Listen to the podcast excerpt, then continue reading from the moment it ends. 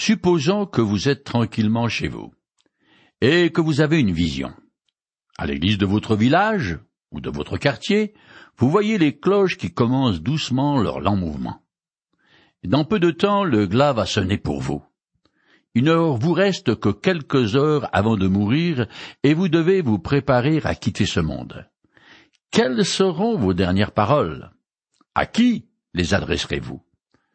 Quelles recommandations ferez-vous à vos proches? Bon, je sais très bien que ce n'est pas le genre de situation dont on aime parler. Au soir de sa vie, le grand roi David fait un dernier discours à ceux qui l'ont accompagné depuis des années et qui sont maintenant ses généraux, ses conseillers et ses hauts fonctionnaires. Sont aussi présents son fils Salomon ainsi que les représentants de tout le peuple d'Israël. Alors qu'il va mourir sous peu, David n'est pas concerné par la détérioration de son corps usé, mais bien plutôt par l'état de santé spirituelle du royaume. Il a deux préoccupations à l'esprit. Il veut d'une part que tout soit prêt pour la construction du temple de l'Éternel, et d'autre part que le peuple demeure fidèle à la loi de Moïse. Je continue à lire dans le chapitre 28 du premier livre des Chroniques en compressant. Maintenant, en présence de tout Israël, de l'assemblée de l'Éternel et de notre Dieu qui vous entend, je vous conjure d'obéir à tous les commandements de l'Éternel votre Dieu, et de chercher à le connaître. Alors vous posséderez ce beau pays, et vous le transformerez en héritage à vos descendants à perpétuité.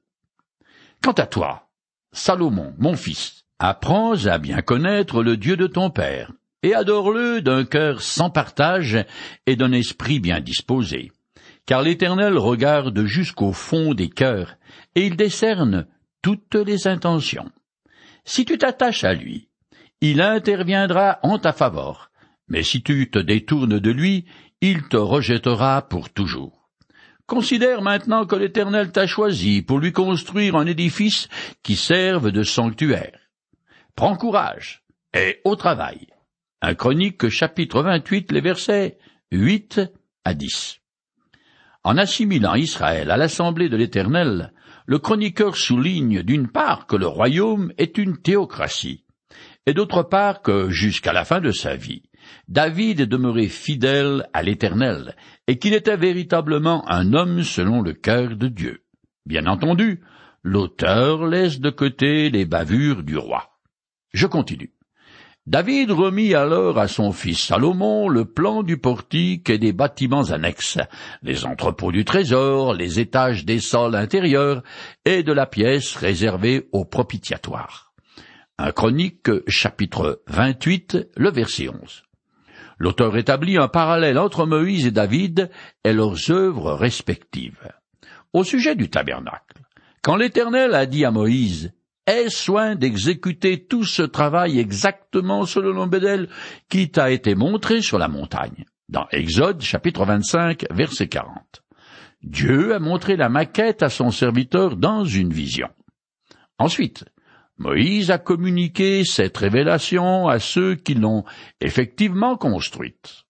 Parallèlement, David donne à son fils le plan du temple qu'il a lui-même reçu de Dieu ce qu'il affirme plus loin quand il dit à Salomon. Tout cela se trouve dans un écrit de la main de l'Éternel qui m'a fait comprendre tous les ouvrages décrits sur le plan. Un chronique chapitre 28 verset 19. Ce n'est pas David, mais l'Éternel qui a décidé l'aspect et les détails du temple, et comment il sera distinct du tabernacle. C'est Dieu qui, dans un rêve ou une vision, a révélé à David les plans du temple. Il est aussi intéressant de remarquer que l'auteur de l'Épître aux Hébreux se réfère toujours au tabernacle parce que dans l'au-delà, il existe un prototype céleste de cette construction.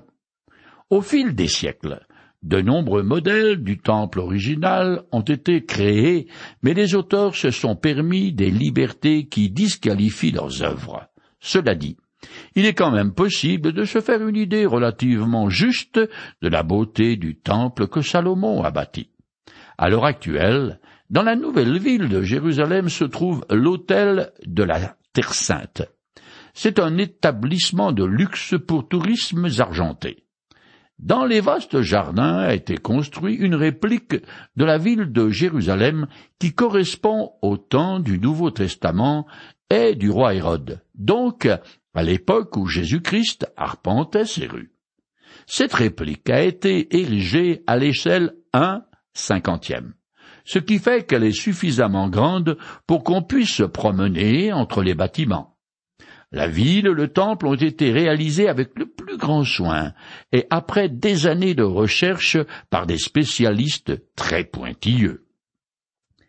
Les détails de la construction que nous donnent les textes sacrés semblent fort complexes. Pourtant, le sanctuaire de Dieu, son temple, est de conception relativement simple. Il n'est impressionnant ni par ses dimensions, ni par son architecture. Par contre, les matériaux employés pour la construction sont d'une grande richesse. C'est vrai autant pour le temple de Salomon que pour celui du roi Hérode, construit afin d'obtenir la faveur des Juifs. Cela dit, le temple de Salomon était plus richement décoré que celui d'Hérode, car voulant avant tout glorifier l'Éternel, David et Salomon ont consacré à sa construction tout ce qu'ils possédaient de mieux sans regarder à la dépense. Pourtant, autant David que Salomon savaient très bien que le seul vrai Dieu n'habite pas une construction faite de main d'homme. Salomon a dit Mais qui donc sera capable de bâtir un temple à la mesure de Dieu, alors que le ciel dans toute son immensité ne peut le contenir? Et moi-même, qui suis-je pour ériger un temple pour l'Éternel? Je peux tout au plus construire un lieu où l'on brûlera des sacrifices devant lui. De Chroniques chapitre 2 verset 5. Je continue le texte. David lui donna aussi les plans de tout ce qu'il avait prévu de construire, des parvis du temple de l'Éternel et de toutes les salles autour. Il lui indiqua le poids de l'heure à employer pour tous les objets qui devaient être en heure. Il fait de même pour l'argent de tous les ustensiles, il précisa le poids des chandeliers d'or et de leurs lampes d'or pour chacun d'entre eux. Il fit de même pour les chandeliers d'argent. Il lui indiqua le poids de l'or pour chacune des tables des pains exposées devant l'Éternel, et le poids de l'argent pour les tables d'argent. Il lui donna aussi le modèle de l'autel des parfums en or épuré, ainsi que le plan du chariot des chérubins d'or, qui étendent leurs ailes pour recouvrir le coffre de l'alliance de l'Éternel. Un chronique chapitre 28 versets 12, 14, 16 et 18. Cette énumération est un peu barbante, mais c'est le seul endroit où il est question de plusieurs tables des pains alors qu'il n'y en avait qu'une. Peut-être l'auteur lui a joint-il les dix commandements recouverts d'or que Salomon fera construire et dont il est question un peu plus loin. De Chroniques, chapitre 4, verset 8. Il énumère aussi des tables et des chandeliers d'argent, mais on ne sait pas où se trouvait ce mobilier ni à quoi il servait. Dans les Écritures, le couvercle du coffre sacré, dont le vrai nom est le propitiatoire, est le trône de Dieu sur terre. Dans la représentation symbolique juive, l'Éternel se déplace sur son trône attaché à un chariot tiré par un équipage de chérubins. Psaume 18, Ézéchiel 1 David remet donc les plans précis du futur temple à son fils. Il lui indique dans les moindres détails comment tout devra être fabriqué? Aucun ustensile est de la quincaillerie, mais tout est façonné en or ou en argent massif pour refléter la gloire de Dieu. David a tout préparé pour construire le temple. C'est du tout cuit pour Salomon qui n'a plus qu'à faire exécuter l'ouvrage. Je continue. Tout cela, dit David, se trouve dans un écrit de la main de l'Éternel qui m'a fait comprendre tous les ouvrages décrits sur le plan. Un chronique chapitre 28 verset 19. Non seulement Dieu a donné à David les plans de son futur sanctuaire, mais il a aussi choisi son emplacement ainsi que Salomon, le maître d'œuvre. Je finis le chapitre 28. Puis David dit à Salomon, Mon fils, prends courage, tiens bon, et mets-toi au travail. Ne crains rien, et ne te laisse pas effrayer, car l'Éternel Dieu, mon Dieu, sera avec toi. Il ne te délaissera pas, et il ne t'abandonnera pas. Deutéronome chapitre 31, les versets 6 à 8. Jusqu'à ce que tu aies achevé tout le travail à effectuer pour le temple de l'Éternel. Tu auras les concours d'hommes habiles pour toute espèce de travaux qui se mettront volontairement à ta disposition. Les chefs et tout le peuple seront à tes ordres. Un chronique chapitre 28, les versets 20 et 21. David a communiqué à son fils et à toute la nation son enthousiasme pour le temple de Dieu. Les Lévites, les prêtres, les responsables du peuple, les artisans sont tous remontés à bloc, prêts à se mettre au travail. Nous arrivons au dernier chapitre du premier livre des Chroniques qui rapporte le dernier message de David à Israël. Juste avant sa mort, Jacob appela ses douze fils pour leur faire part de ses dernières volontés et pour prophétiser leur avenir. Moïse fit de même aux douze tribus, juste avant qu'elles ne traversent le Jourdain pour conquérir le pays de Canaan. Maintenant, c'est au tour de David de pousser le chant du cygne. Je commence à lire en compressant. Puis le roi dit à toute l'assemblée. Mon fils Salomon est jeune et inexpérimenté, alors que l'ouvrage est immense, car il s'agit de construire un palais pour l'éternel Dieu. Quant à moi, j'ai consacré tous mes efforts à préparer pour le temple de mon Dieu de l'or, de l'argent, du bronze, du fer et du bois, toutes sortes de pierres précieuses et des blocs de marbre blanc en abondance. De plus, par amour pour le temple de Dieu, je donne pour sa construction des biens précieux en or et en argent que je possède en propre, cent tonnes d'or pur d'Ophir et deux cent cinquante tonnes d'argent affiné pour recouvrir les parois des bâtiments. Un chronique, chapitre 29, les versets 1 à 4. Le chroniqueur souligne que la vie de David est tout orientée vers la construction du temple et que là où est son cœur, là aussi est son trésor. Je continue. À présent, qui d'entre vous est prêt à donner volontairement et de façon généreuse pour l'Éternel? Alors les chefs des groupes familiaux et les responsables des affaires du roi offrirent des dons volontaires. Ils remirent spontanément pour le temple de Dieu cent soixante-dix tonnes d'or, dix mille d'aric, plus de trois cents tonnes d'argent, quelques six cents tonnes de bronze et plus de trois mille tonnes de fer. Le peuple se réjouit de ces dons volontaires, car c'était d'un cœur sans partage qu'il les avait faits à l'Éternel. Le roi David en éprouva lui-même une très grande joie. Un chronique chapitre 29, les versets 5 à 9. La darique est une pièce de monnaie perse en or frappée par Darius Ier et mise en circulation à partir de 515 avant Jésus-Christ. Après avoir donné l'exemple, David en appelle à la générosité du peuple. Implicitement, le chroniqueur établit à nouveau un parallèle avec Moïse qui avait lui aussi demandé la contribution des Hébreux pour la construction du tabernacle. Dans les deux cas, le peuple s'est réjoui de sa libéralité. L'apôtre Paul écrit que chacun donne ce qu'il aura décidé en son cœur, sans regret ni contrainte, car Dieu aime celui qui donne avec joie. 2 Corinthiens chapitre 9 verset 7.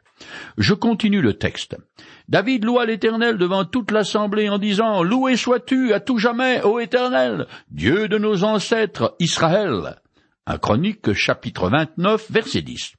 Dans l'Ancien Testament, la nation d'Israël est parfois appelée fils de Dieu. Cependant, les hommes pieux qui obéissaient à la loi portaient le titre de serviteurs de l'Éternel, car Dieu n'était pas considéré comme le Père du fidèle. Ce n'est que dans le cadre de l'Église que Dieu est le Père céleste du croyant, et c'est Jésus qui a institué cette relation filiale en donnant le statut de fils et de fille de Dieu à tous ceux qui mettent leur confiance en lui. Je continue le texte. À toi, Éternel, appartiennent la grandeur, la puissance et la magnificence, et la gloire et la majesté, car tout ce qui est dans le ciel et sur la terre est à toi. Éternel, c'est à toi qu'appartienne le règne. Tu es le souverain au-dessus de tout être. Un chronique chapitre 29 verset 11. Dans la prière modèle que Jésus a donnée à ses disciples, nous avons ces simples paroles. Que ton règne vienne. Cette petite phrase résume les soupirs et l'espérance du croyant de tous les siècles, car leur désir est de voir s'établir ici, sur la terre, le royaume de Dieu, fait de paix et de justice. Cette aspiration est aussi le cri du cœur de David. Je continue sa prière.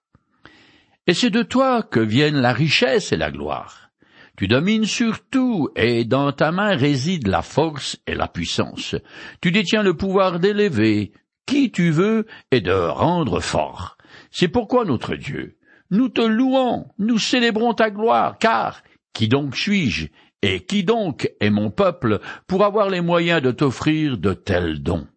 Tout cela vient de toi, et c'est de ta main même que nous avons reçu ce que nous te donnons. Nous sommes devant toi comme des étrangers, des hôtes, tout comme nos ancêtres. Notre vie sur la terre est aussi éphémère qu'une ombre passagère qui passe sans espoir. Éternel notre Dieu, c'est de ta main que vienne toute cette fortune que nous venons de réunir pour te bâtir un temple qui portera ton nom. Toi qui es saint. Ô Éternel, Dieu d'Abraham, d'Isaac et d'Israël nos pères, conserve pour toujours dans le cœur de ton peuple ses dispositions, ses pensées, et maintiens fermement leur cœur tourné vers toi. Un Chronique chapitre 29, les versets 12, 16, 18. Cette prière, qui est remplie d'adoration, de louange et de reconnaissance, est peut-être la plus majestueuse de l'Ancien Testament. Elle exprime l'humiliation et la consécration d'un croyant sincère devant l'Éternel. David reconnaît que l'homme est sans le moindre mérite devant Dieu, et qu'il dépend entièrement de lui pour absolument tout. Dans son livre, Job écrit à peu près la même pensée. Je le cite. Je suis sorti nu du ventre de ma mère, et j'y retournerai nu. L'Éternel a donné, l'Éternel a repris, que l'Éternel soit loué. Job, chapitre 1er, verset 21. Non seulement ce que je possède vient de Dieu, et donc ne m'appartient pas en propre, mais je ne peux même pas prolonger ma vie sur terre une seconde au-delà du terme qu'il m'a fixé. Je continue la prière du roi.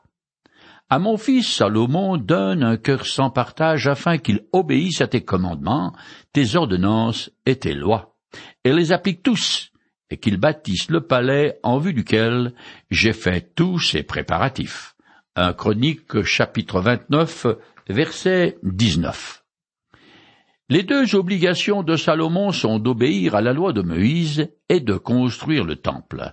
Il doit remplir ces deux conditions pour obtenir la bénédiction de Dieu. Je continue. Là-dessus, David dit à toute l'assemblée, Louez l'Éternel, votre Dieu. Alors toute l'assemblée loua l'Éternel, le Dieu de ses ancêtres. Ils s'inclinèrent et se prosternèrent devant l'Éternel et devant le roi. Le lendemain, ils offrirent des sacrifices et des holocaustes à l'Éternel, mille taureaux, mille béliers et mille agneaux, accompagnés des offrandes de vin requises, et ils offrirent un grand nombre de sacrifices pour tout Israël. Ils mangèrent et burent ce jour-là devant l'Éternel dans de grandes réjouissances. Pour la seconde fois, ils proclamèrent roi Salomon, fils de David, et lui conférèrent l'onction au nom de l'Éternel pour être leur chef. Ils établirent aussi par l'onction Tsadok comme grand prêtre. Un Chronique, chapitre 29, les versets 20 à 22. Selon un texte parallèle, une cérémonie hâtive de passation de pouvoir a déjà eu lieu suite à une tentative de coup d'État orchestrée par Abonija, un autre fils de David. Les descendants du grand roi étaient pas tous comme leur père. Il y avait plusieurs loups parmi eux. Je peux encore citer Amnon et Absalom. Comme de coutume, le chroniqueur ne mentionne pas cet incident fâcheux parce que ça fait désordre et que de toute façon il était connu de ses lecteurs. Et autant que possible, l'auteur évite de remuer le couteau dans la plaie. Je continue. Salomon prit place sur le trône de l'Éternel pour régner à la place de son père David. Il l'occupa avec succès et tout Israël lui obéit tous les chefs et les soldats, et même tous les fils du roi David se soumirent à lui. L'Éternel éleva au plus haut point le prestige de Salomon aux yeux de tout Israël, et il rendit son règne plus éclatant que celui de tous ses prédécesseurs comme roi sur Israël. Un chronique chapitre 29, les versets 23 à 25. Selon le chroniqueur, la passation de pouvoir a bien réussi. Salomon est maintenant fermement en place, le pied dans l'étrier. Cette fois encore, il omet les luttes internes qui ont marqué cette transition et qui nous sont données dans un texte parallèle. L'auteur présente ce début de règne sous les meilleurs auspices possibles. Ils ont sa place selon la perspective divine. Il a parfaitement raison, car malgré les agitations et les soubresauts des hommes, en dernier ressort, c'est le plan de Dieu qui s'est accompli. On peut dire que de toute éternité, Salomon avait été élu pour être fermement au contrôle de la nation d'Israël. D'ailleurs, l'auteur enfonce ce clou quand il est dit L'Éternel éleva au plus haut point le prestige de Salomon aux yeux de tout Israël. Dans l'histoire humaine, c'est bien ce qui s'est passé, mais avec en plus des complots et des coups fourrés que le chroniqueur passe sous silence. Finalement, tout rentre dans l'ordre. Salomon fait l'unanimité et tout Israël se soumet à son autorité, Preuve en est la cérémonie majestueuse et l'immense fête qui établissent fermement le nouveau roi sur le trône de la dynastie de David. Je finis le chapitre 29 et le premier livre des chroniques. David, fils d'Isaïe, avait régné sur tout Israël, et il mourut au terme d'une heureuse vieillesse, rassasié de jours, de richesses et de gloire. Son fils Salomon lui succéda sur le trône. Les faits et gestes du roi David, des premiers aux derniers, sont cités dans les annales. Un chronique, chapitre 29, les versets 26 à 30. Vers la fin de son règne, David est affaibli par la vieillesse, et il a du mal à contrôler les affaires du royaume. Preuve en est la tentative du coup d'État de la part de son fils Abonija. Suite à cet incident, et aux interventions du prophète Nathan et de Bethsheba, mère de Salomon, il reprend un peu du poil de la bête et peut installer lui-même son successeur. Comme avant lui Abraham, David est l'objet des bénédictions divines réservées aux fidèles de l'Éternel. Moi, je trouve ça très encourageant. Dans la vie, je peux passer par des moments difficiles, mais si je reste fidèle à Dieu, je peux compter sur son soutien et sa bénédiction.